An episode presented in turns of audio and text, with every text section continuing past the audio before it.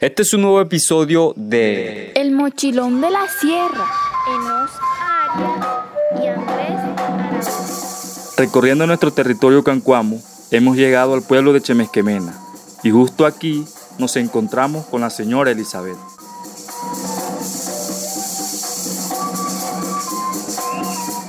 ¿Cómo se presentaría usted ante el público así? Una cancuama, A Cancuamo. claro. De cepa. Sí, vea, si lo somos, ¿para qué negarlo? Señora Elis, cuéntenos un poco acerca de cómo era el pueblo antes, de sus costumbres y de los cultivos que se sembraban anteriormente.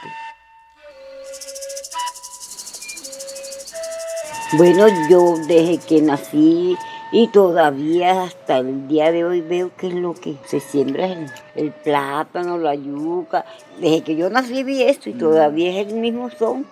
¿Qué hacía usted pequeñita? ¿Qué la ponían a hacer su mamá? ¿Qué recuerda? Ponernos a tejer, a limpiar pequeñas, todo eso lo hicimos, de limpiar. Por lo menos cuando se llegaba un sábado, iban a buscarnos para bailar ya, eran unas mujeres. No, no van porque a ellos les toca de, de ir mañana a limpiar lunes. No, nosotros vamos y vamos a limpiar y no las empresas. Ahí no tenían que ver, no tenían que ver si era mujer o... O era, claro, claro, yo iba a prestar.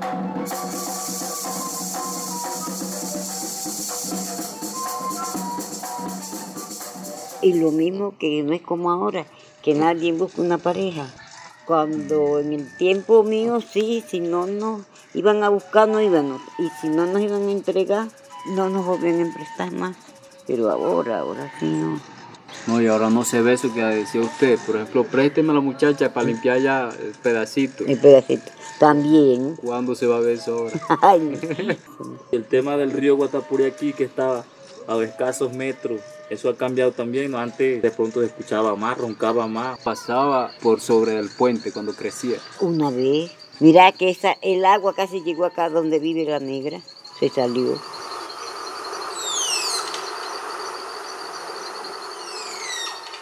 Se fue una creciente. De aquel lado, allá en el potrerito ese de todo, eso lo pasó por allá lejos. Nunca se había visto eso. Y miren hoy en día cómo está el río, que parece un arroyo.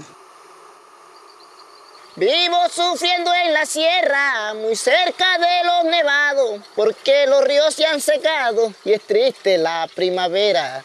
Está llorando la tierra como si fuera un pecado. Todos estamos preocupados, ya no hay agua en la región. Compadre, preste atención, porque ese no seca el palo.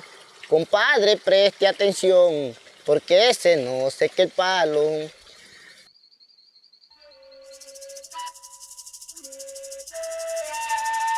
¿Cuántos hijos tiene usted? Dios me mandó ocho hijos la carta, cuatro y cuatro. Y usted todo el tiempo ha vivido aquí en Chemesquemena, nunca ha ido a vivir para otro lado. No, no, no. Nosotras somos ocho mujeres y he, he quedado yo solo aquí. Bueno, falleció la última. Quedamos siete. Entonces, he quedado yo sola aquí, con Yindo, ¿Quién era su mamá? Nicolás Arias. Ella sí logró, de pronto hablaría usted Ah, que se no. acuerda- el cancuamo. Claro, el sí, sí, sí. Esa sí sabía. Sí Por sabía. lo menos Francia, esa gente, Manuelita. Esa gente sí sabe de Ay, Hay algo que me gusta de Chemesquemena y es, y es el clima, es fresco. Antes me imagino que hacía más frío. Antes hacía más frío y ahora muy poco. Mira que no, hombre, con esta nena, entre más días vas para adelante, para adelante. Con la calentura. No, y aquí sí estamos chéveres, Chimquemena.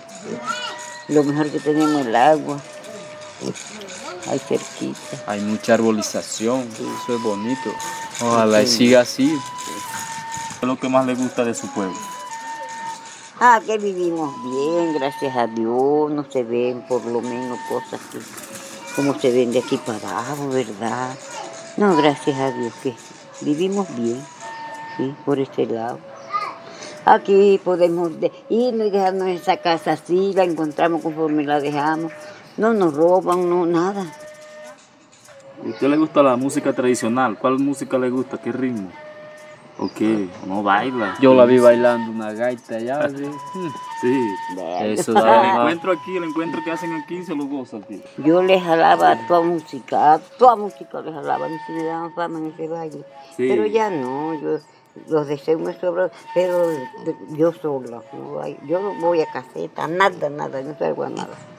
Aquí, cuando oigo un disco que me guste ahí de Diomedes, Se faja a bailar. Ay, sé. Y allá en el valle, Víctor Hugo Martínez, el chino Payares y Hernán Osorio, mi compadre.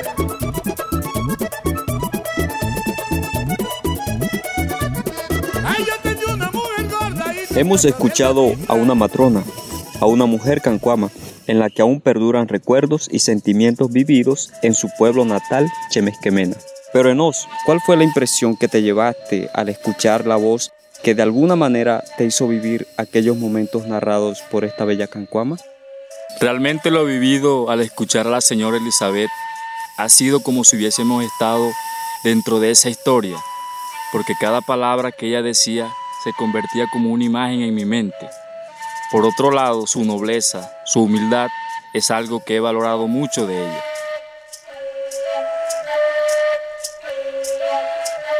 Los mayores de nuestros pueblos, libros abiertos de los cuales podemos aprender. Claro que sí, y los invitamos a que se conecten con el podcast del Mochilón de la Sierra.